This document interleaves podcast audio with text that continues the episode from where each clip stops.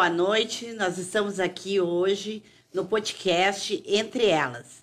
Meu nome é Nádia Sadovic Munhoz, estou com a Paula Veiga aqui do meu lado e a Camila Gomes.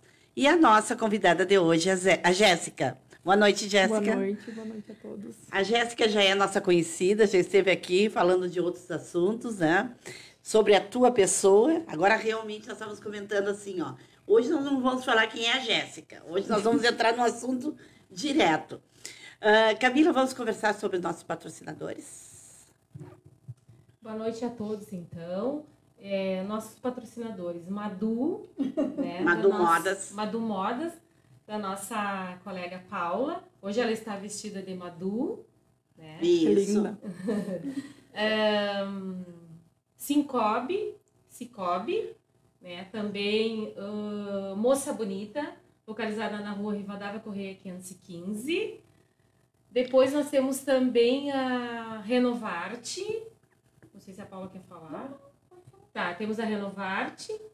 Um, também a Karen temos... Morales. Ai, que... nossa Karen Morales, que hoje está de aniversário. Isso. Parabéns para ela, muito especial, nossa querida. Ela tem Punta del Este. Hoje, hoje... ela está de folga. É. Ai, que chique. É, hoje também. Aproveitando. Beijão para ti. Tirou uma semaninha de folga. Depois nós temos dos sorteios, que é a Fran Trufas e o Zucker House, que são os nossos é, colaboradores. Isso. Tá? E agora, no, nosso podcast de hoje, nós vamos sortear uh, ingressos do cinema, do Cineris, é Grupo Cine, mais os doces da Fran Trufas e a Zucker House, que são nossas parceiras desde que a gente começou. Bom, pessoal, é, hoje o nosso assunto é um pouquinho mais sério, né? Mais, mais complicadinho, mas acho que é essencial, né, Jéssica? O que, que nós vamos falar hoje? É, nós vamos é, conversar com a Jéssica sobre os problemas que as crianças e adolescentes estão tendo pós-pandemia, né? É, o retorno às aulas, porque você sabe que aqui no Brasil tem escolas que retornaram faz uns dois meses, né? E tem. Aqui Ribeira não. Ribeira já desde abril, né, Paula? É. Desde abril, as, os, as crianças, os adolescentes já retornaram. Mas o que está acontecendo? Está acontecendo que as diretoras, professoras das escolas estão se deparando com adolescentes e crianças com depressão, com pânico, enfim, com é, atitudes que não tinham antes da pandemia. Bom, que, que tu tens para conversar conosco, Jéssica, sobre isso? Olha, o que eu venho observado, assim, ao longo É, faz favor de falar um pouquinho. Aí, aí, Perdão. fica melhor. Deixa eu ficar mais... Isso, porque tu tem uma voz bem baixinha, então... É. Suave. Uhum. Eu, o que eu tenho observado, assim, é, na, na, minha especialização, principalmente, que a gente conversa bastante sobre isso, né, é sobre a falta de preparo que os pais tiveram agora durante a pandemia né? Obviamente, todo mundo estava estressado numa situação extremamente, né, adversa, atípica, né? E a gente acabou se deparando com uma falta de preparo dos pais para educação de seus filhos, né, para paciência para ensinar eles o que tinha que ensinar e que na verdade sempre teve que ensinar, né? Só que essa responsabilidade era passada para as escolas. Claro. Né? Então, o que que, o que que aconteceu? Tava todo mundo estressado, eram pais estressados, preocupados se iam ter emprego, se iam ter saúde, se iam sobreviver, né? Aquela situação angustiante e acabava que a criança absorvia todo esse estresse, toda essa angústia. E tu imagina que se nós não sabíamos como lidar, né, com as nossas emoções durante a pandemia, menos ainda a gente tinha como ensinar as crianças a lidarem com isso. É, e os professores também não estavam preparados, né, Jéssica? A gente via que uh, os professores. Ninguém estava preparado, não, ninguém, né, obviamente ninguém estava preparado. Mas a gente sempre, como mãe, Uh, a gente acha que tu manda para a escola e está resolvendo o problema, né? Entra, tu leva a terceirização é, responsabilidade, então, né? O que, que acontece? Isso aí acontece com todo mundo. Tu oh. manda para a escola, deu. Parece que está resolvido. Ai, tô salvo, meu filho está lá na escola.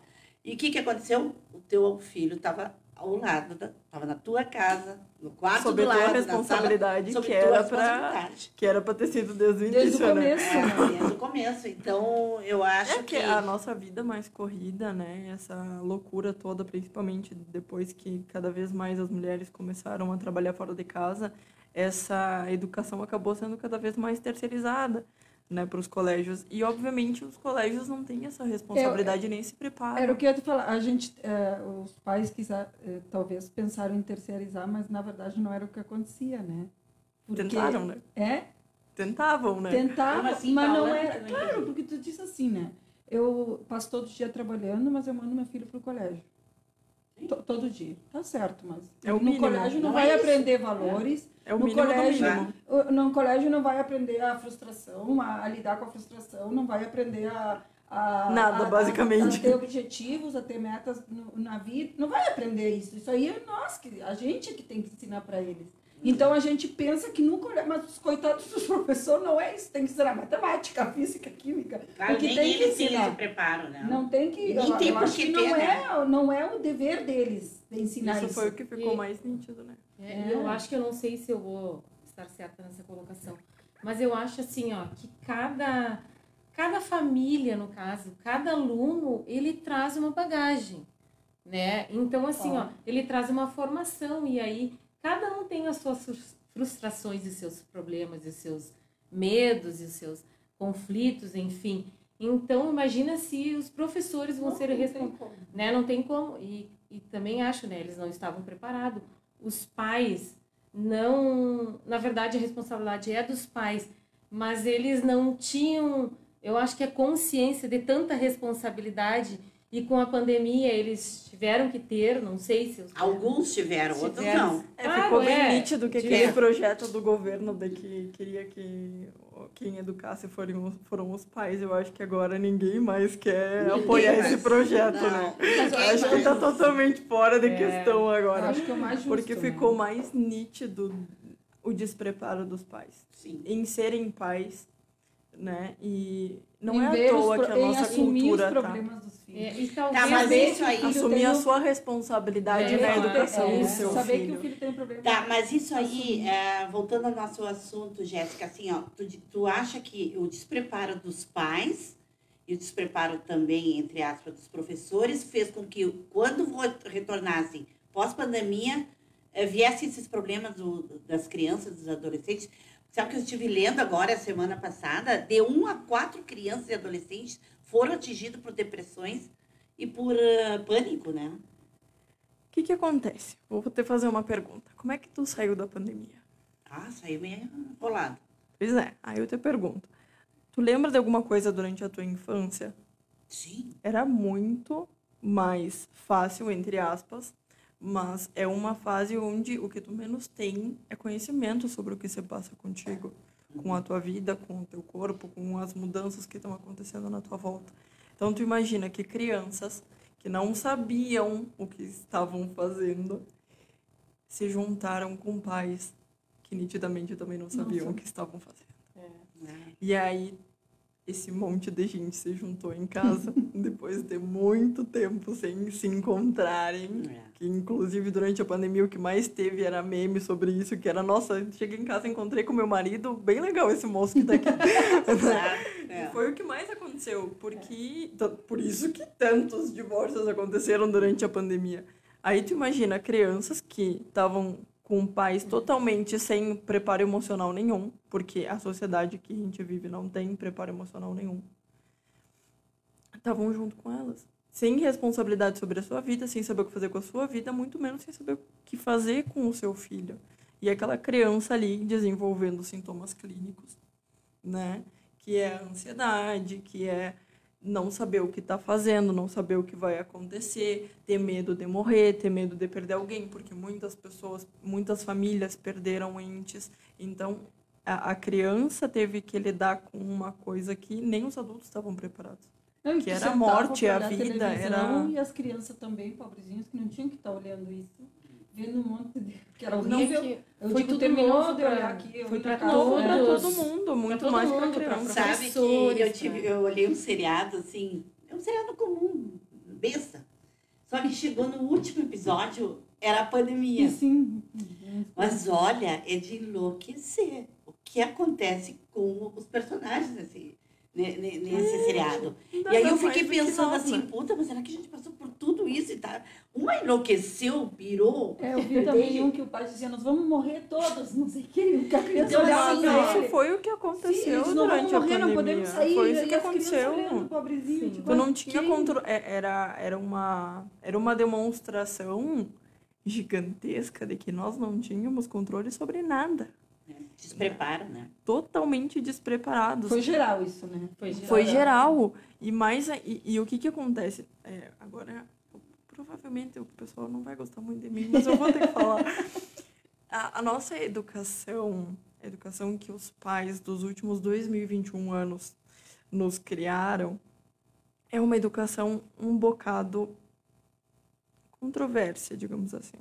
Não estou falando sobre a questão de limites, pelo contrário. Limites fazem parte do amor. Mas limites são coisas completamente diferentes de imposições. Né? Limites é, meu filho, tu tem que me ensinar, tu tem que arrumar teu quarto, tu tem que lavar uma louça, tu tem que ajudar a tua irmãzinha a fazer, sei lá, o dever de casa dela, que obviamente não é responsabilidade dele, mas tu pode pedir tá É um bem limite. Uma ajuda né? também, é um né? limite, né? Mas o que ficou cada vez mais nítido, né? A abusividade das famílias, ao meu ver, né? Dentro Tipo da assim, clínica. como que. é. Tipo aquele, aquelas questões do criança não tem que querer, tu tem que me obedecer, tu tem que fazer do jeito que eu quero, eu tô mandando, é, tu é meu filho e eu faço o que eu quiser contigo, obviamente em casos mais extremos, né? Mas isso acontece muito, muito, muito. E acaba prejudicando muito as crianças. Porque tu tá dizendo pro teu filho que ele não tem controle sobre a vida dele, nem sobre o corpo dele. Ai, mas eu acho que tu não consegue mais fazer isso. Consegue Eu, por exemplo, com meu filho, eu não consigo Tá, fazer mas isso. teu filho tem 15, mas com uma criança de 4, 5 anos, consegue. E a criança Ah. depois não tem nem desejo, não E sabe isso é o que muito abusivo, porque É. as famílias acabam ensinando o que é abusividade para uma para Sem querer, né? sem Até- querer, óbvio, é por amor, é sem querer. com- foi a criação dos últimos 2021 anos depois de Cristo. Claro. Entende? A gente não tem muito o que culpar ou responsabilizar ninguém. Eu acho que hoje em dia as mães estão cada vez mais é, é, estudando, né, tentando se adaptar, tentando, né, me, levam no consultório, questionam, né, ai, o que, que eu posso fazer? Eu posso Se fazer de tal atualizam. coisa, posso fazer de tal outra. Mas infelizmente ainda tem muitas questões que acabam englobando isso.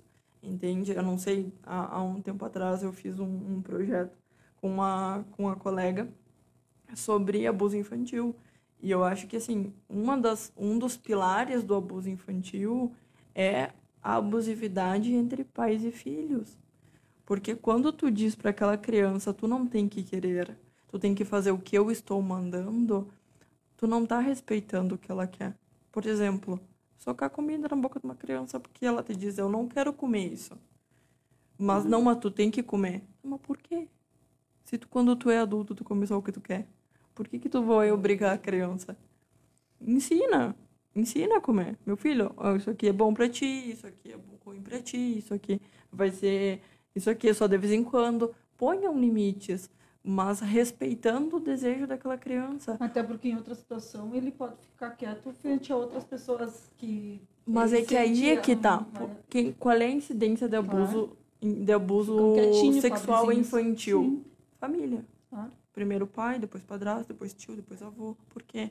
Porque a gente, dentro da nossa casa, ensina a criança que com pessoas da família, ela não tem nada. Ela não tem direito ao corpo dela. Ela não tem direito a desejo. E isso é o, é o que acarreta todos os consequentes problemas. Crise de pânico, depressão, é, angústia, Tá, e tu, será que daria para dizer que, por exemplo, essas crianças, é, esse percentual elevado, porque eu acho que é elevado, né? muito. É, poderia vir antes da, da pandemia, se- seriam crianças que já apresentavam alguns sintomas Ou adolescentes que já apresentavam Eram crianças que todas elas já apresentavam muitos sintomas. Claro, a diferença a é que as pandemia- mães começaram a observar claro. porque elas estavam trancadas dentro de casa. dentro do. Ah, Inclusive, tem muitas crianças, tem muitas crianças e adolescentes, Adolescentes. que, que, digamos assim, ficaram piores porque ficaram dentro de casa com os pais. Claro. Porque daí aquele, por exemplo, na adolescência, o mais comum da vida de adolescente, tu dormir o dia inteiro e ficar acordado de noite. Por quê? Porque é a forma como tu aos poucos começa a te desconectar da tua família, dos teus pais, e tu começa a te sentir mais independente. Tu acha isso normal? Mas é que isso é normal. Mas a minha filha, eu me lembro, ela se acordava super cedo quando era pequena. Agora ela dorme até meio-dia. Porque então- cada vez mais é uma forma deles se desligarem, deles começarem a negar aquele conhecimento que vem dos pais, para começarem a dizer, não, Toda noite acordar. isso é meu, isso é teu, isso é sobre mim, isso não é sobre mim. Faz parte, vai dizer que tu, quando tu era adolescente, tu não ficava acordado toda madrugada. Ah, faz favor, né? Senta lá, né, Cláudia? Eu não me lembro. Hein, Jéssica? Assim, ó. Então, que dica tu pode dar para os pais, assim, para eles se orientarem e, no caso, saberem lidar com isso, orientarem os filhos de que forma mais correta Procure e viável? Uma dica só depois. Olha, eu acho que a, eu acho que a dica básica é respeito. Entende? É, uma coisa é tu não pôr limites, outra coisa é tu respeitar. Entende? Tu perguntar pro teu filho o que ele quer, tu questionar ele o porquê que ele fez, tu ensinar ele o que que ele tá fazendo errado e dizer, meu filho, não é assim, tu pode fazer de tal forma, tu pode fazer de tal outra, tu pode deixar uma outra forma tua de fazer, mas isso é o certo e isso é errado. Questões de princípios, não questões de como fazer as coisas. O que eu via muito era tipo, ah, um exemplo ridículo do, do cotidiano, por exemplo, ah, a minha mãe saía, pedia para eu limpar toda a casa, quando eu chegava em casa, ela dizia que eu não tinha limpado nada e estava tudo horrível porque eu não tinha limpado do jeito dela. O que que tu tá dizendo pro teu filho que que é isso? Que não importa o que ele faça, nada vai ser bom o suficiente. E aí é que tá. Por que não? Por que, que tem que ser do teu jeito? Por que, que tu não pode ensinar ele a valorizar o jeito dele, fazer as coisas, mas desde que esteja limpo, tá ótimo. Aos poucos ele vai se aprimorando, como tudo na vida. Mas tu ensinar essas questões básicas de respeito, principalmente de ele valorizar as a- ele aprender a valorizar as coisas dele e ele entender que tá tudo bem errar, que errar não é a pior coisa do mundo, que é o que eu mais vejo. Eram- Exatamente. É é é. E aí é que tá. O que eu vejo, assim, eu perguntei para todos os meus pacientes, assim, todos, desde que eu comecei a clinicar, nenhum deles ouviu a mãe ou o pai dizer: Me desculpa, meu filho. Nunca. Ah, eu digo. Ah, eu também. Todo tempo.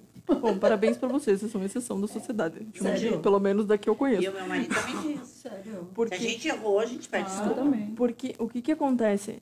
Tu cria, né? tu cria no teu filho aquela ideia de que tu é um ser superior e que tudo que tu faz tem que ser perfeito e que tudo que tu faz é o melhor do mundo. Só que tu tá colocando ele lá para baixo, tu tá dizendo que nada do que ele faz é bom o suficiente. E não é isso, somos seres humanos como qualquer outro, a gente erra. Meu filho, perdão, mãe errou, me perdoa. Tu não vai ser o mesmo, tu não vai perder o respeito do teu filho, pelo contrário, ele vai te respeitar muito E vai mais. aprender também a pedir Exatamente, ele errar. vai aprender a Eu é assumir os importante. erros, É. assumir a frustração. É, e outra coisa E que eu aprender acho. a- Claro, exatamente. Eu acho que sim. Isso, Isso, é o a- fundamental. é. Isso é o fundamental. Que é tu colocar limite nos teus filhos. Limites fazem parte do amor. Tu não colocar limites também é abusivo. Porque uma criança não tem estrutura para não ter Pra não limites. ter limites, claro. Entende? Então a gente não pode ficar nesse nem limites em extremo e nem limites em falta. Claro. Não sei se alguma, alguma vez aconteceu com a Nádia, né? Ela, ela tem um, é um filho só, né? Filho único. Eu tenho uma filha única. E agora, outro dia, aconteceu um episódio, né? Eu conversando com a Carol e ela disse assim, mãe, tipo, de repente eu estava em... Não, em- não me dei conta, talvez, impondo algo, tipo, querendo pedir, mas impondo. E ela disse assim, mãe, eu tenho 23 anos. Toma. E assim, ó, vamos fazer, porque ela é muito. Ela disse que a segunda faculdade, primeiro odontologia, segundo seria psicologia. Então ela disse, mãe, eu tenho 23 anos. E aí, tal coisa, eu acho isso.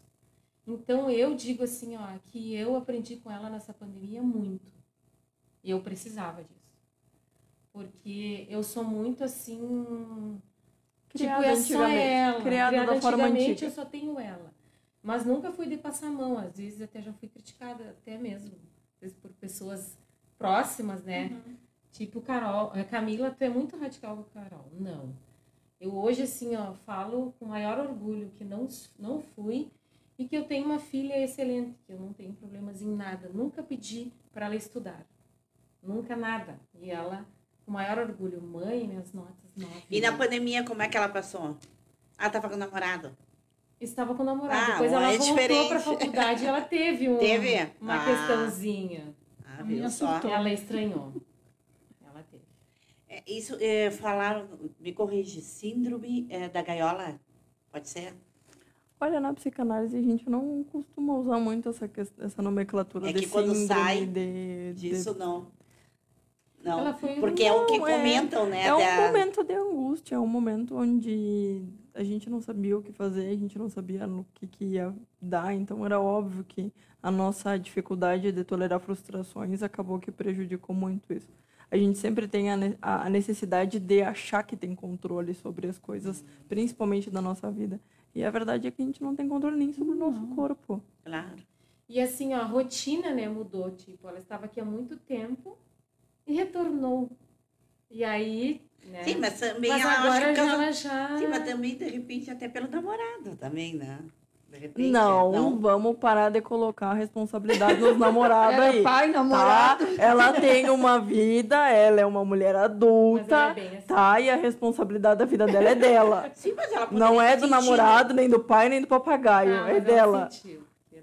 Ela É, sentiu porque teimoso. qualquer pessoa sente.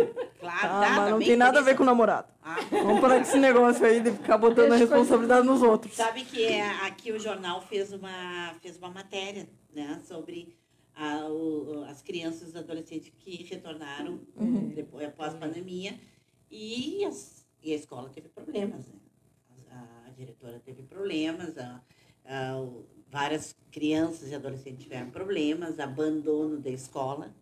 Sim, imagina. gente, abandono da escola. E, e um da- da- das causas maiores é a frustração, né? É, é que, só que eles não também não estão preparados para receber um aluno desse, Eles desse estão porte. né? preparados no máximo para ensinar aquelas, aquelas ciências básicas que estão ali. Eu recebo muitas vezes é, conhecidos e pessoas que chegam para mim e dizem: Ah, o que, que tu acha? Meu filho foi diagnosticado com não sei o quê. Tenho vontade de me enfiar num buraco, porque eu digo assim: Meu Deus do céu. É uns diagnósticos assim que eu digo, gente, é, é- é só senta e conversa. Leva numa pessoa especializada nisso. Não escuta diagnóstico de médico, de pediatra, de neurologista. Primeira coisa, leva uma psicóloga. Primeira coisa. O que a psicóloga te disser, aí tu leva para outras coisas, porque ela vai fazer uma avaliação e ela vai dizer é isso, é aquilo, pode ser tal coisa, pode ser tal outra. Mas em questão de criança, E adolescente também. é muito difícil. Adolescente também, mas ah, eu te digo criança porque assim a, a infância é a, é a parte fundamental da nossa vida. A, a forma como tu, tu te deu ali na, no- nos, nos anos iniciais da tua vida vai vai dizer muito como tu vai lidar com o resto da tua vida. Uma a- coisa que a gente estava falando antes de- da diferença da psicologia e do psicoanálise. Ai, não me quebra. Não, tá bom. Eu vou porque eu quero saber agora. Eu tenho 40, eu já não tenho condições de fazer psicoanálise. Agora tu tá curiosa, né, Paula? Agora eu quero saber. Não, não, não, não é tanto assim da formação e de tudo, mas qual é. O que que. São as orientações teóricas. São as orientações teóricas. Assim, tu pode é, fazer a faculdade de psicologia e existem N linhas, né? Existe a linha humanista, a cognitivo-comportamental, a psicanálise, existe... Existe mais alguma outra? Tá, mas com o paciente, assim, o que que. O que, que Qual é a uma e diferença? a outra, isso? A psicanálise. Fazer uma psicanálise e... Eu vou falar da psicanálise, Isso. tá? A, a questão da formação psicanalítica e do que a psicanálise te, te ensina, digamos Isso. assim, a forma como tu lida com o paciente, ela é diferente, entende? Tu, tu aborda com questões mais do inconsciente, com sonhos, com interpretações que normalmente as outras, as outras linhas da psicologia não trabalham com elas, entende? Então, o, o estudo, digamos assim, pro, no inconsciente é um pouco mais profundo. Então, a análise acaba que você faz de uma forma um pouco mais intensa e um pouco mais extensa também. Assim, como que vai mais... Demora um pouco mais. E tu acaba lidando, exatamente, é mais, pro, é mais aprofundada, tu, tu, tu analisa muitas questões. Tu, a psicanálise ela faz com que tu puxe essas, eh, essas formas que tu teve de, de lidar quando tu era criança, Acho da que é tua mãe que lidou detalhes, né? contigo. E tem, e Entende? tem uma Tudo idade, isso prejudica tipo, muito, uma- entende? Uma idade, Ou ajuda. Sim, uma idade assim, tipo... hum, Mínima ou máxima? Isso. Ou uma idade, tipo assim, ah, a idade ótima para fazer um psicanálise é 20 anos. Ou, ou 15 anos. A idade ótima, na verdade, é nos anos iniciais da vida. É? Porque ali tu resolve muito mais. Porque ali tu obrigatoriamente tem que ter um atendimento também e uma orientação aos pais. Então tu acaba ouvindo os pais também, né? Tu acaba que tu age dentro da família. Então é, ajuda muito mais ao longo dos anos, entende? Quando tu é, já tem uns 18, 20 anos, tu ainda, de certa forma, depende dos teus pais, mas tu já está tentando te desligar deles. Então, é um pouco mais fácil, entre aspas, porque hoje em dia a, tua, a responsabilidade da tua vida é tua, né? E ao mesmo tempo o problema é que a responsabilidade da tua vida é tua. Então tu vai arrumar os, os erros que os teus pais cometeram contigo, né? E ao mesmo tempo tu vai né, conseguir ter poder, é. exatamente criar ferramentas para que tu consiga né, resolver melhor a tua vida e lidar melhor com ela a partir disso. Mas, em compensação, com 30 e poucos, 40 anos, aí fica um pouquinho mais difícil. Ela estava dizendo. Não, achei bem interessante que ela estava dizendo que a pessoa né, que procura para fazer. É muito mais difícil. Depois de 40 é mais anos, doloroso. É mais É, é doloroso. bem complicado, então. É bem mais doloroso. tu tem muito mais. é, tu tem Melhor muito mais mexer. questões para analisar. Tem muita coisa para entende? analisar, Então, então é melhor não analisar. imagina que com 18 anos já dói. Sim, já tem uma com 20 bagagem. anos já dói. Imagina com 40, 40. 50, Acho entende? que Que tu Não, é tem que analisar fazer. 50 anos da tua vida. Não, não é melhor é, nem fazer. Acho que É vale punk. a pena. Mas será Vale a pena. Tô dizendo que é não vale. Não, eu não estou dizendo que não É, vale. é. Eu estou dizendo que é mais difícil. A análise, por si só, já é muito mais difícil. Sim. Já é muito difícil tu fazer análise. Mas uma análise, quando tu tem mais anos de vida, com certeza acaba sendo mais doloroso. Mais doloroso. Vale a pena? Óbvio que vale. Mas Até porque vai ser tu tu vai como- precisar de, de muito mais paciência De contigo, força. de, exatamente, de muito mais acho. desejo de resolver aquelas questões. E não ajuda também aproveitar- depois a enfrentar determinadas situações. Tu diz, ah, passou aquilo. Não, então não vou fazer nada. Porque queria tu nunca, tu nunca vai viver nada parecido com uma análise. Tu nunca. A, a, a dor que, que é uma análise Não, vai mudar na tua estrutura de pessoa. tudo da tua vai vida. ser muito mais intensa e vai ser muito diferente de qualquer outra dor que tu vai sentir na tua vida. Mas Não, então mas tu tá isso- estruturada, tu pensa que tá estruturada. Aí tu resolve fazer análise. Aí tu descobre que tu nunca teve.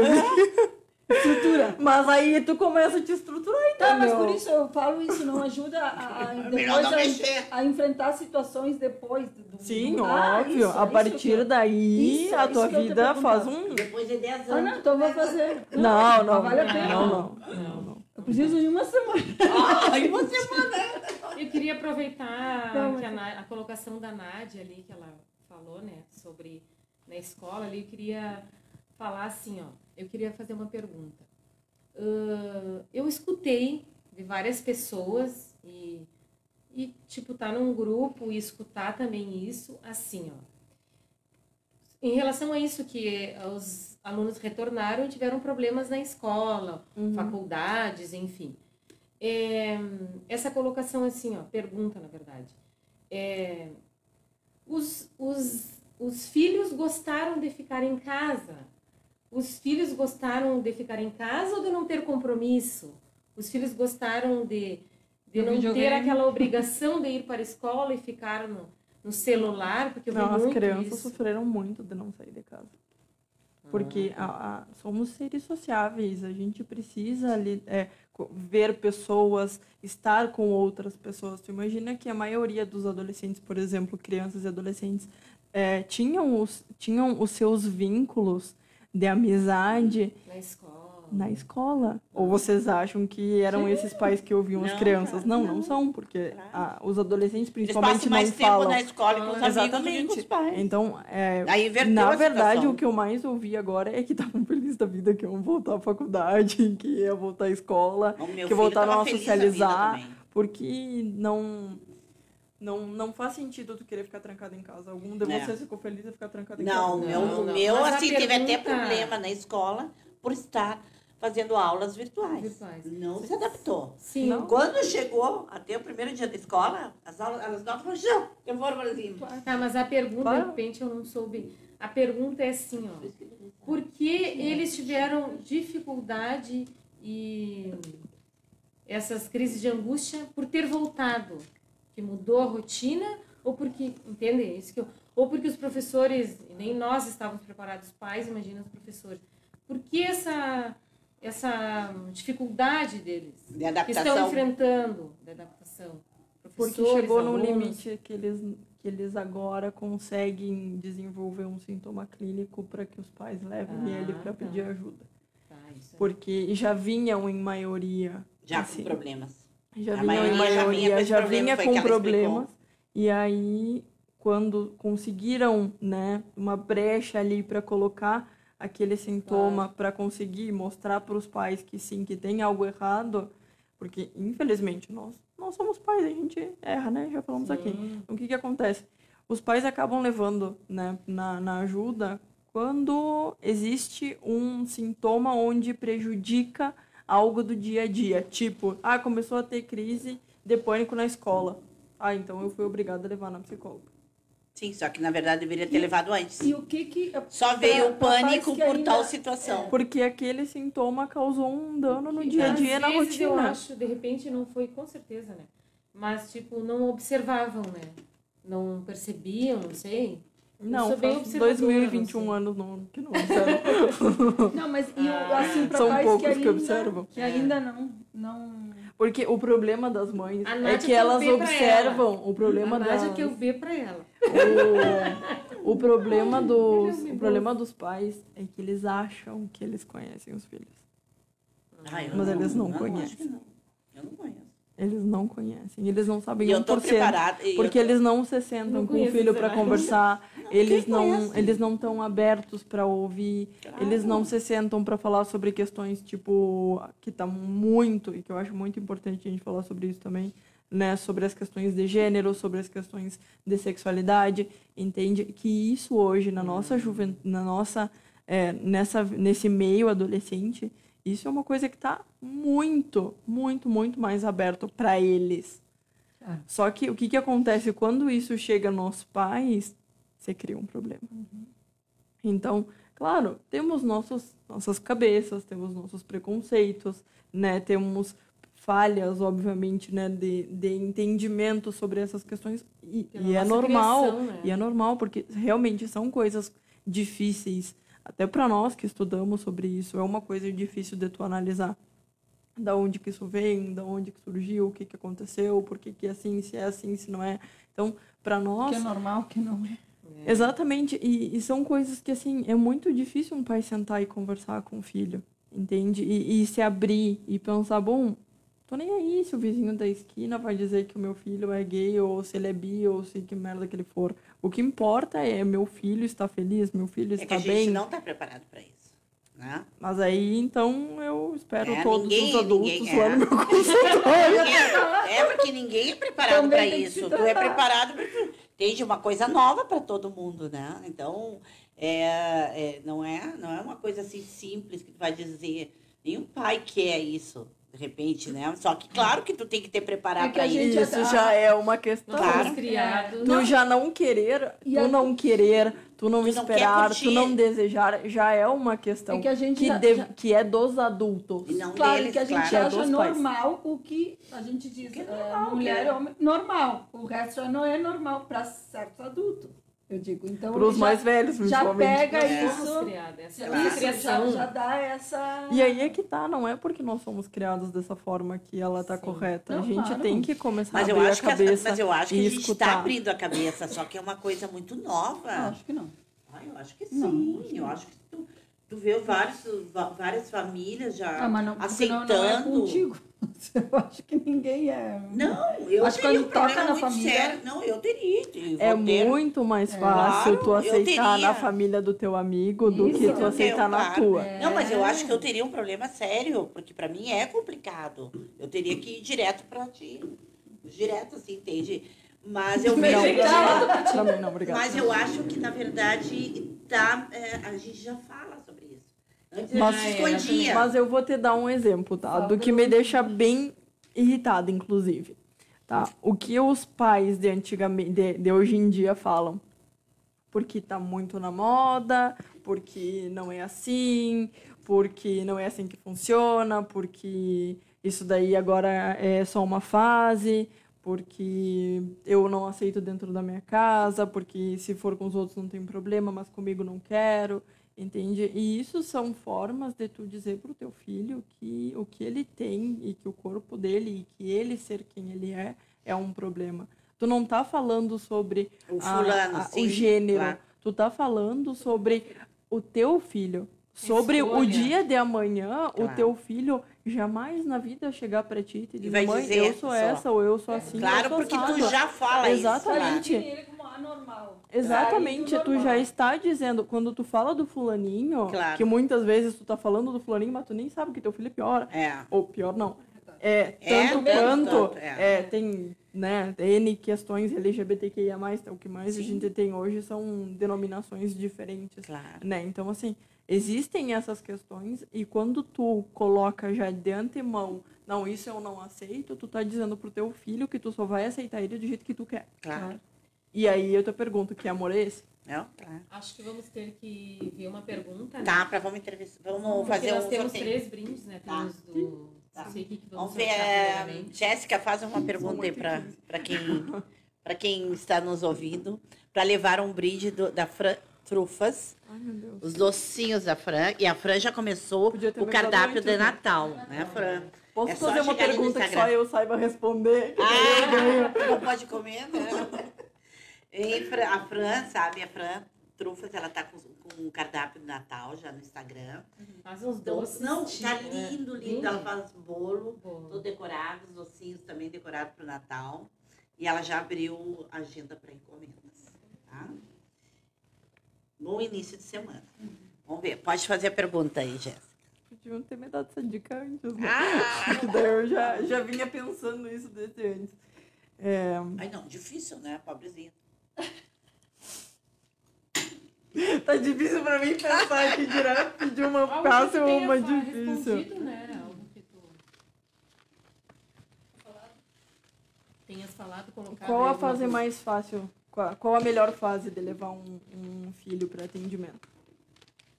Qual é a melhor fase? Então nós temos só três fases. Você decide do que é uma fácil do que é mais difícil.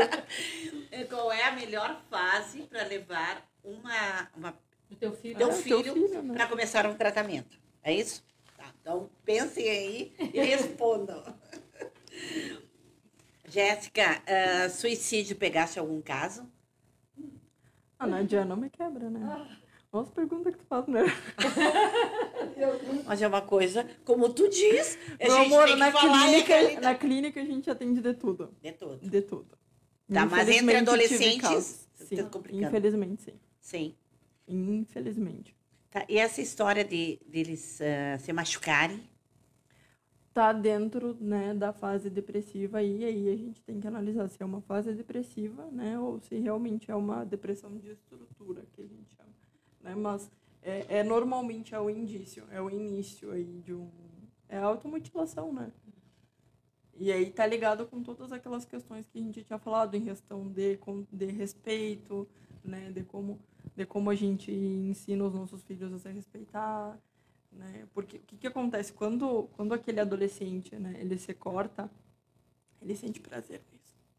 Ele goza pelo corpo, que é o que a gente chama, né? Ele é o gozo através do corpo, né? Então, ele tanto que se tu perguntar para todos eles, todos eles vão te responder é para sentir menos dor. Porque a dor que eles estão sentindo emocional é tão, tão forte, forte que eles sentem prazer em se cortar a pele também é uma demonstração de controle sobre o próprio corpo. Então, dizer que o corpo é questão. meu e Exatamente. eu faço o que eu quero. Exatamente para vocês terem uma noção da, da... não controlam o sofrimento emocional. Ah, o sofrimento dele é maior. Para vocês terem uma noção da, da seriedade da, da que é né, a, a gente desrespeitar uma criança. Mas eles pensam que tem controle ao Mas eles estão tendo mas controle. não estão tendo controle na, na parte emocional. Por isso eles fazem isso. Ou não? Não, para ela não. Para ela acho que... Não, eles obviamente eles não têm controle não tem do controle emocional. emocional claro. Só que eles estão tendo controle do que eles estão fazendo eles com o corpo achando, deles. É. E aí é que tá. Isso é o que a gente, isso é o que eu comecei a falar no início, né? Quando a gente respeita o corpo do nosso filho, o respeito tem que começar dentro de casa, pai e mãe. Se o pai e a mãe não respeitam a criança, respeitar de meu filho, não quer comer isso, não tem problema. O que que tu quer comer? Ah, vou te dar tal coisa, também é saudável, também é um vegetal tá? Mas experimenta. Se tu não gostar, não tem problema, a gente faz outra coisa. Nós adultos, a gente, a gente come só o que a gente quer, né? Cá entre nós. A gente Sim. não come o que é saudável. Senão a obesidade aí não tá é. nem alta. Então, assim, a questão é ensinar, né? Não pode tocar no corpo. Pais, de preferência, que não mostrem o seu corpo, né? Na frente da criança, né? Não, não se deve mostrar. Não, não óbvio que não. Mas sabe que tem. Eu, eu sei, sei que amigos tem, meus sei que, que tomam um banho com as crianças tá, todas. Tá, uma, eu vou, deixa eu te explicar, tá? Uma coisa Sim. é. Sim, tem. Infelizmente existe a questão, tá? Mas assim, uma coisa é uma mãe tomar um banho com a sua filha menina. Tá. Pequena, tá? Também. Pequena, Sim. obviamente, pequena, né? Tipo, até ela aprender a tomar banho sozinha. Então, Isso. 3, 4 anos. 3, 4 anos. 5 no máximo, né? 6, por aí, no máximo. Né? Do resto a gente vai ali, é, dá uma olhadinha, ver se Isso. lavou bem o cabelinho vai e tal. Ensina a se lavar. Isso. Minha filha, a mamãe não vai te lavar, tá? Mamãe vai botar o sabonetinho na tua mão e é tu que vai lavar as tuas partes, tá? Lava na frente, lava atrás, é assim. Ninguém pode te tocar, nem papai, nem mamãe, nem vovó, nem tio, nem ninguém. Né? Mas assim, por exemplo, aquela cultura de, ah, é meu filho, eu posso ficar de cueca na frente dele que, que tu tá ensinando com isso? Tu pode não ter maldade. Ótimo. Só que tu não sabe as pessoas que estão na volta dessa criança. Porque a Maria, a pra criança, alguém que ela vê todos os dias, por exemplo, tipo um professor, é conhecido. Se ele parece de cueca, ah, para ele vai ser natural. Exatamente. Entendeu? Ah, vai ser natural. Vai ser natural. Tu, Sim, porque ele vem em pessoas, casa. Exatamente. Essa é a questão. Claro, tu tomar um banho de bermuda com teu filho, ou com a tua filha de bermuda, tu dar banho nela sempre que tu respeite o corpinho dela, de que é dela, bem, não tem problema. Melhor que não. Mas, se tiver a necessidade, não tem problema. Né? Mas é, é sempre, coisa, é sempre Mas, muito, é. muito sério tu ter esse domínio e tu ensinar para a criança que o corpo é dela. Claro. E que se a mamãe não pode tocar nela, ninguém se mais. o papai pode, não mais. pode tocar nela, claro, ninguém pode.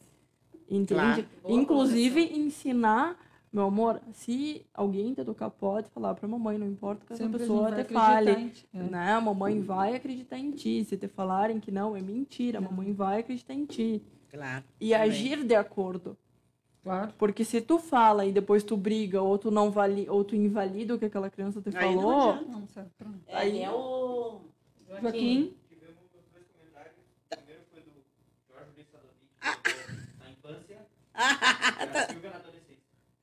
eu vou a Silvia. A Silvia é, é, é adolescência, né? né? É infância. Na infância. Sim, na desculpa. Infância. Não, eu, claro, na infância. Então, ó, Jorge, pra ti. De novo. De novo, tu vai ficar gordo. Depois Outra coisa, Jéssica, que, que me chama atenção, é, assim, ó. Uma mãe e um pai se deparam com o problema do, do adolescente que não quer ir para a escola Chega a diretora realmente seu filho está com problema, vai para uma psicóloga, aí a mãe e o pai resolvem tirar essa criança da escola. Tudo depende de qual é o problema, né, Nádia? Porque o que a gente mais vê na escola é bullying. Não, mas não é sobre bullying, mas sim pós-pandemia, é, é, é aquela história de Readaptação. é, readaptação, é, pânico por sair. Senta com a criança e pergunta o que que tá acontecendo, o porquê que ela não Tu acha quer ir que o bullying está colégio. acima de tudo isso? É uma das questões também, entende? Principalmente de não querer ir pro colégio. Entende? Por que que alguém, por que que tu não quer ir pro colégio? Pode falar, não tem problema. Sim, o correto é, é conversar e não deixar que abandone né, a escola. Abandonar a escola é uma coisa, abandonar essa escola é outra. Ah, sim. Tu acha que de repente troca de, De escola? repente troca de escola. O bullying, é uma o bullying então muito tá numa situação mais complicada do que. Uma das, das principais Eu acho. motivações de, de depressão e de, de, de- até de suicídio, inclusive, é o bullying. Mas que triste, uma coisa tão que. Que os, que Eu as- acho que que os também- colégios que os colégios não dão bola e que acham que é só uma brincadeirinha. Infelizmente. Mas eu acho que isso também vem da, do, da casa, né? Da criação. É. Ai, tu aprendeu bem, né? Tu tava ouvindo. Não, mas é. Eu acho que, Óbvio. eh, eu acho que o, o bullying vem desde, desde É criança. Meu amor, E, meu é- e amor, repetem o que os pais Meu falam amor, tudo dentro de vem, casa. tudo é culpa da mãe, já dizia Freud. Não, da mãe e do pai. Ai, nem vem com essa. Não né? só da mãe, não. Não, Sabia nem que vocês iam não. brigar comigo. Não, não, não, não. não. Não, pai tudo onde- é. É, o pai e o anjo da guarda. Não, não, não, não. Tudo, tudo é responsabilidade dos pais. Claro, Tudo é responsabilidade dos pais. A, a gente sempre fala da mãe, porque o que, que acontece? A mãe é o primeiro contato que a gente tem. A criança, até o- a fase inicial ali, ela acredita que ela é a extensão da mãe. E o papel do pai é muito importante. O pai entra ali para fazer essa castração em ambos, né? Tanto na mãe quanto no filho, demonstra, não, peraí, existe um pai aqui e o meu papel é, eu também vou educar, eu também vou ser presente, eu também vou colocar limites. O papel do pai é esse, não é só pagar as contas, por incrível que pareça. Não, é fundamental, né? E que falem a mesma língua, né? Pai e mãe. Que não adianta o pai dizer sim e a mãe dizer não, né? É que pro pai é muito Vice-versa, cômodo ele né? ser fofes, né? Claro. Né? Deixa a mãe virar bruxa. Claro. É, não, é complicado mesmo. Mas olha só, eu, eu, viu? Tu aprendeu que, eu- que, eu- que o bullying é. Não, é que às Ou vezes... seja, ou seja, aí, assim, ó. fica, aí fica a minha dica. Se você não quer ter trabalho, não faça filhos. Filhos tá. dá trabalho. Não faça, porque assim, ó, dá muito, mas muito trabalho. Muito. É muito É. fácil a gente cometer erros, Erros. assim graves com uma criança. É muito, muito sério. E sem se dar conta, às vezes. Né? Óbvio, é, Sim, é na base do amor. certeza. Só que, infelizmente, a gente vê aí que a gente não. A gente até hoje não aprendeu ainda a amar de uma forma saudável. Né? É que Então, o amor assim, da gente é diferente, Não, né? é que, e às vezes O amor da gente não é saudável na maioria das vezes. Então, por isso Mas é aí eu vou deixar pra, eu vou deixar pro Não, uma é- brecha é aí pra pra me isso, convidarem na próxima. É. A gente conversa sobre isso. Não, é que às vezes assim, Próximo tu, ano. tu falou que eu, eu aprendi, às vezes não é nem que a gente aprende, mas a gente, ah, por exemplo, criado conhece a família dessa criança e, conhe- e, e vê a criança falar e parece que está ouvindo o pai falar. Sim. Tu Muito te dá conta que, que veio da casa, que ele- o vai- bullying mas- que ele está fazendo. Mas meu amor, vai Pobrezinho vir da da criança, onde? uma criança. Mas vai vir da onde? Se ele Então, só passa tempo com eu mãe e com mesmo, às pai. vezes eu olho e digo, pá, e eu digo, ai, será, que será que os meus falam alguma coisa também? Porque não é, não são de fazer bullying, mas pode falar alguma coisa parecida. Né? Mas é que a gente Mas- aprendeu que piadas, que brincadeiras com o corpo, com a forma de ser, são normais. Por que, por que, que existe o bullying? Porque a gente aprendeu que isso é normal. A família faz isso. Então como é que o ambiente lá Aí eu fora não achava que antigamente é tinha muito mais né? bullying. Não. Hã? Ai, eu achava que ninguém que- sabia que a palavra era bullying.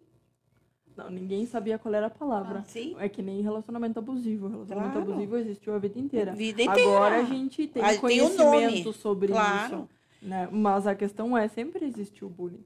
Claro, existiu. sim, mas não existia o nome bullying, entende? Não, Você fazia Só o bullying termo desde que não pequeno. existia, né? Porque Claro. as consequências... a Isso, as consequências sempre. Mas eu achava que atualmente o bullying estivesse em menor eh, escala em relação a, a- a- antigamente, entende? Porque a gente, se tu era gordinha, tu levava bullying. é. Se tu era dentuça, tu levava bullying. Se tu era baixinha, tu levava. Vai dizer que não. Mas e aí eu te pergunto, tu acha que essas pessoas aprenderam aonde, essas crianças? Dentro de casa.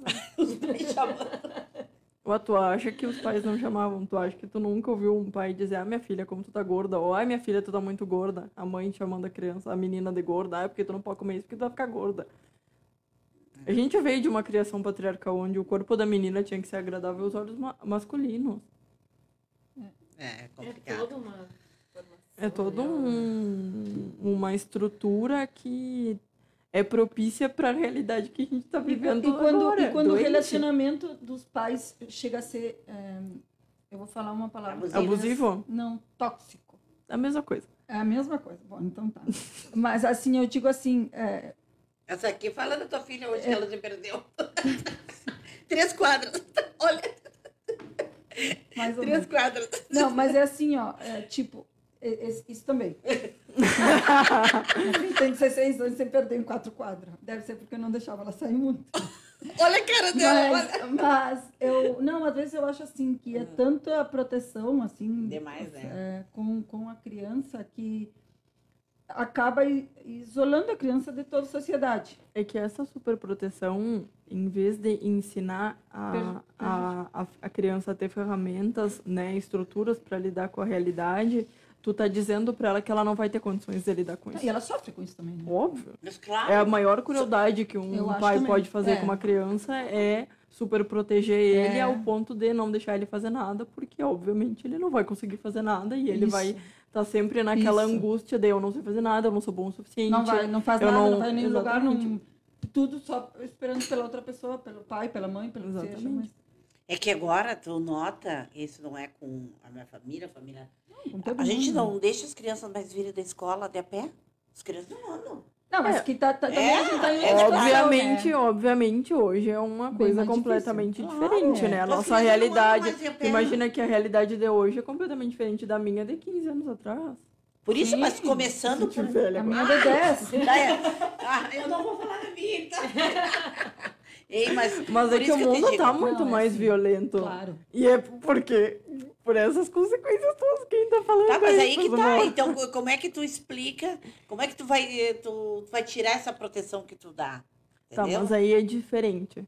Essa proteção de tu, por, de tu não deixar teu filho andar três quadras é uma coisa. Tu pode, por exemplo, ficar numa esquina e dizer pra Cuidado. ele, meu filho, o pai tá aqui te olhando, vai, o pai vai esperar tu chegar lá, quando tu chegar lá, tu avisa que tá tudo bem. Pronto. Mas Ensinar tu tá caminho, exatamente, tu ensina pra ele que ele vai ter condições de lidar, mas que até certo ponto, até ele se sentir confortável também, porque vai chegar um momento que tu vai dizer, meu filho, ainda precisa que eu vá contigo? E ele Ah. vai dizer, não, pai, tá tudo bem agora, agora eu posso ir sozinho. Entende? Então, tu é que nem uma criança, tu não joga ela de bicicleta, Claro. tu vai levando ela até o momento que tu nota que ela consegue andar sozinha. E isso é a vida. Tu tem que ensinar teu filho andar sozinho. a andar sozinho, fazer as coisas dele Faz sozinho. assim, ó, Eu lembro- faz, o pai tá aqui, te dá o apoio, mas vai lá tu e faz. Eu levei meu filho. Principalmente pra fazer as cagadas. É, eu levei, levei meu filho. Eu me di conta que eu sou também, né? que eu- todo mundo é, né? Mas a gente tem que. Ser- a gente muito, tem situações também que diz, bah, acorda assim, né? Outro dia eu levei meu filho no médico. E eu, eu parecia que ele tinha apendicite. Aí, o médico começou a dizer, tipo, fala, Maurício, fala o que que tu tem, o médico examinando ele. Aí comecei eu a falar e o médico uma voz, cala a boca. Claro. Deixa ele falar, e se ele não quer falar, não precisa falar. Eu digo, ah, então, pra que que quer? Eu digo, E ele, e- mas ele não falava nada, esperando que eu falasse por ele. Eu digo, Mas "Tia, é ele que tem aí 12 é que tá. anos, ele Se tem que tu falar. tá, Claro, se o olhar da mãe tá ali sobre a criança, ela não vai conseguir falar.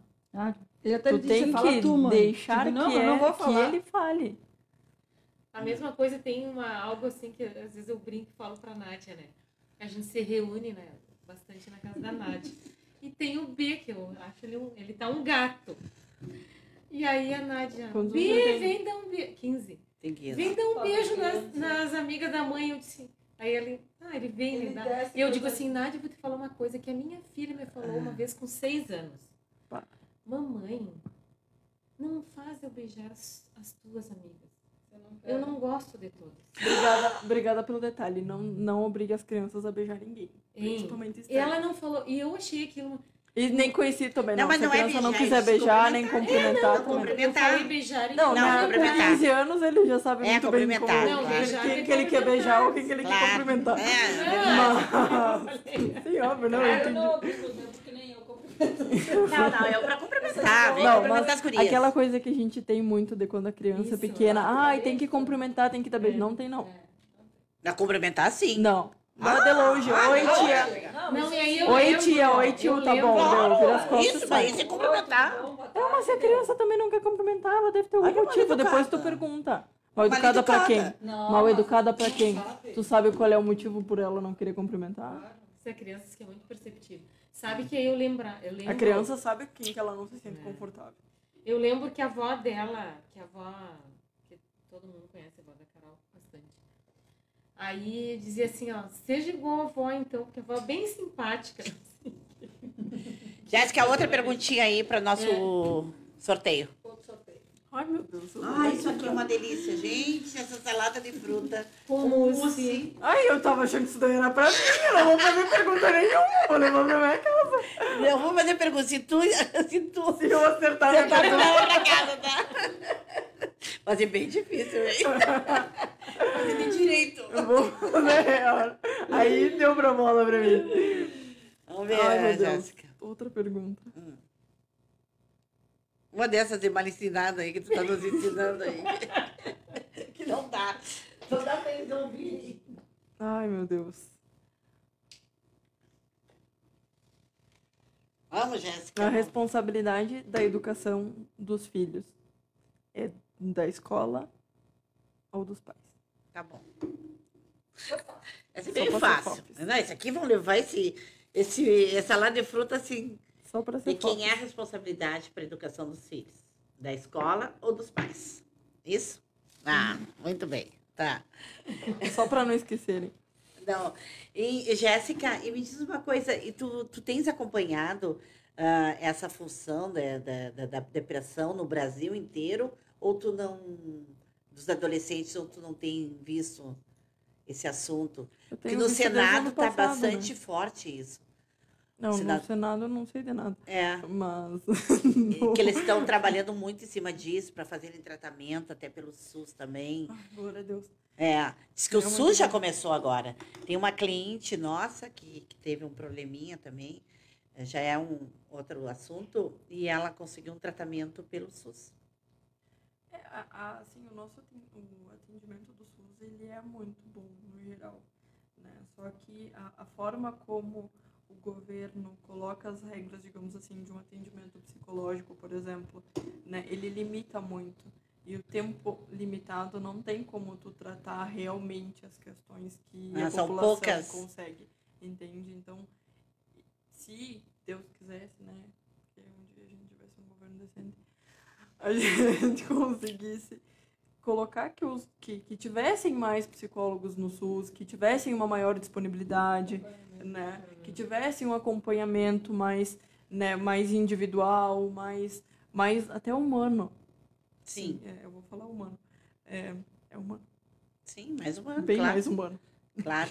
Eu, ah, desculpa, pode falar, Camila. E em função, assim, também dessa, da pandemia, né? Olha, olha. Eu sei... Ah, não, não, nem vem, não. Não, No e outro dia passado ele já levou os, os dois. É, não, Jorge, hoje não, nem vem. Vou responder eu, vou levar eu. Jorge, hoje não tá ralado, hoje não. E tiver outro, tu nos avisa. Em Tá? função da pandemia aí, até em planos de saúde, não, não teve esse, essa autorização, essa, enfim, atualização, de repente, pela online. A- Inclusive a- em até planos de teve. A questão que eu vou, que infelizmente eu vou, vou ter que colocar, pelo menos dos convênios que eu tive conhecimento, né? A, a valorização do profissional é muito pouca. Então, Hum, Paga um pouco. para a quantidade de investimento que tu tem que fazer na tua carreira pra e para a importância que tem a psicologia e a saúde mental. Não vale a pena tu Hum, tu te dispor e a tu trabalhar de uma forma assim sem respeito algum Desumana. desumana escravista praticamente te digo assim escravista Tu diz pelo, pelo governo. pelos convênios também também pelo pelos governo convênios pelos também. convênios pelo governo eu não tenho conhecimento E o bravo é que salários. os planos Entende? cobram, pagam, Mas- cobram. Co- pelos convênios particulares é o que mais o me repasse, deixa né? decepcionada Claro. entende porque As existem convênios muito bons É. e muito caros é, e pagam assim ó uma mixaria. Teve um último que eu não vou citar nomes, mas que o valor de repasse para o psicólogo era 23, 24 reais. Imagina. Que tipo de também, atendimento é. que tu vai conseguir fazer? Entende? Te sentindo totalmente desvalorizado e desrespeitado. É, eu vou te fazer uma pergunta que eu acho que é impossível de responder, mas igual é uma curiosidade minha. É, tipo, quantas sessões é necessário? Ela, ela falou Ela que era bem que impossível de responder. Não, mas assim, para tu conseguir que uma, um adolescente, por exemplo, que é o mais complicado, se abra contigo Ah, que ele se abra comigo normalmente na primeira. na primeira. Ah, olha Que só. se abra com certeza. Normalmente na Tá, e primeira, tu segunda, aí. descobrir o problema dele, Não, às vezes é na primeira também. Na primeira, segunda. Às vezes é só falar 15 minutos com a mãe que eu já descubro antes dele abrir a boca. pobre da mãe, mas vou te contar. O Bernardo não vai, não vai contigo nunca. É só a mãe, Paulo, imagina. Hein? Depois eles assim em cima da gente. Não, calma. É que a pre- tu, já, tu já viu algum pai levar o filho no psicólogo? Eu ainda não conheci. Entendeu? Se algum Alguma pai levasse o filho no psicólogo. Mas, mas aí eu não estou tirando a responsabilidade do pai. E- e- A ausência dele no atendimento também Isso é um, um vezes fator que é pai responsabilidade. E o pai não vai. Exatamente, isso Tem também é. muito isso. O que que acontece? O que eu falei é um exemplo. Infelizmente, às vezes tu fala 15 minutos com a mãe e tu te dá conta da Onde onde, está o problema? é, exatamente, da onde que vem o problema. Óbvio, não é culpa dela. Sim. Não, não é. Nenhum de nós nasce sabendo ser mãe. Claro. Ninguém tem manual que diz, ah, você tá, como ser mãe, tá aqui, ó, tem um manual. Não, não tem. Óbvio que não. Toda mãe ama seu filho e ela quer fazer o melhor para ele. Claro, mas é Infelizmente, da às vezes, a leva, forma como nos ensinam e a forma como cobram, inclusive, porque às vezes eu noto que a mãe tá fazendo o melhor que ela pode e tá indo bem, e a família na volta, que tem uma cabeça mais retrógrada, acaba culpando ela, cobrando É. dela, dizendo que ela tá fazendo errado, que não é assim, que não é. Então, assim, é muito difícil ser mãe. Eu não estou culpando a mãe. A responsabilidade é da mãe e do pai. Ah, Tá? agora É dos dois, tá? Então, o que que acontece? Os dois têm, os dois exercem uma função muito importante, que é colocar esse serzinho na sociedade com estruturas psíquicas, né, prontas, digamos assim, entre aspas, né, necessárias, fundamentais a início para que ele sobreviva na vida Claro, né? Então a, a função é dos dois, tá? Mas o que que acontece? Pela nossa cultura patriarcal, Sim. né? A mãe é que leva, a mãe é que vai- normalmente, né? E a mãe é quem acaba se encarregando por essas questões. Claro, pela educação Então- desses pequenos. Mas, Mas ah, a eu não gente- tô falando que o que a mãe Não. falou é ruim. Às Não. vezes até o fato da mãe me dizer, ah, o pai é ausente, o pai fez tal coisa, o pai fez tal outra, eu já vejo qual é o problema. Claro, entendi. Entendeu? Não, agora entendi. Não é É que- né, que a culpa é toda da mãe. ajuda a descobrir o problema. Óbvio. De Óbvio, às, ve- às vezes ela é o problema e às vezes ela ajuda a descobrir qual é o problema. É, Eu vou ser mãe um dia, então assim, Aí fiquem tranquilas. Eu já tenho a noção. Jéssica. Eu já tenho a noção desse peso, já tenho a noção da responsabilidade que é, então Tá, assim, Jéssica, aí nós é vamos muito ver e difícil. vão te ligar, viu, Jéssica? Pode ligar, não tem problema. Gente, nós vamos fazer o seguinte: vamos eh, sortear Do... quatro ingressos para o cinema. E esse amanhã, Tá. né? Pelas redes sociais. Isso. Porque o tempo. O José Luiz, coitado, Não. É, não, porque já tá. O Ah, José não, Luiz podia deixar pra pelo menos pra entrevistada, né? É, de repente quer, quer doar para a entrevistada, né? Bom, gente, nós vamos encerrar o nosso programa. Tava muito bom, Jéssica. Excelente. Ah, eu agradeço Sabe? carinho, Acho que espaço. deu para a gente tirar algumas dúvidas, né? E principalmente das pessoas que estão acompanhando. É, realmente é, é preocupante essa situação. Ah, agora a gente vê que essa situação pode ter vindo anterior a essa pandemia, né? Não Pode é uma não, pós, veio. é, Veio. não é uma pós-pandemia, e sim anterior à pandemia. Esperamos que a gente não tenha que passar por uma outra pandemia, né? Esperamos Ai, isso. esperamos É. que não, né? Que- esperamos que não, porque aí não sei onde nós vamos parar, né? Tu vai enriquecer. Eu acho que nós vamos fazer psicologia. Amém. Ei, Paula, nós vamos ter que fazer psicologia. Ai, amém. Bom, gente, agradecemos a acompanhamento de vocês. O nosso podcast vai estar no Instagram, no Instagram não, desculpa, no Spoti- Spotify e no Facebook do Jornal que Correio do. Pampa. Legal. todos os nossos episódios lá. Ai, que legal. Ah, tu está lá Posso deixar, posso deixar um recadinho? Claro, Ai, só pode. pro meu marido. Claro. Dizer ele que eu também amo ele muito. Muito obrigada, amor. Te amo muito. Ah, que legal, olha só. É que ele me mandou uma mensagem aqui agora, então tô retribuindo. Ai, que legal, olha só, ó, que bem. Então, não, e tá todo o episódio lá, todos nós. Todos os nossos Inclusive, episódios. teu aquele anterior. Aquele anterior. Sim, sim, aquele, eu, aquele Eu depois me mandei. comentaram. Sim, sim, me Isso. comentaram bastante. E aí eu- também fica no Facebook, eh, Facebook do Jornal Correio do Pampa, tá bom? Uma boa noite a Boa todos. noite. a Boa noite. até a próxima semana. Tchau. Tchau, Tchau. Obrigada.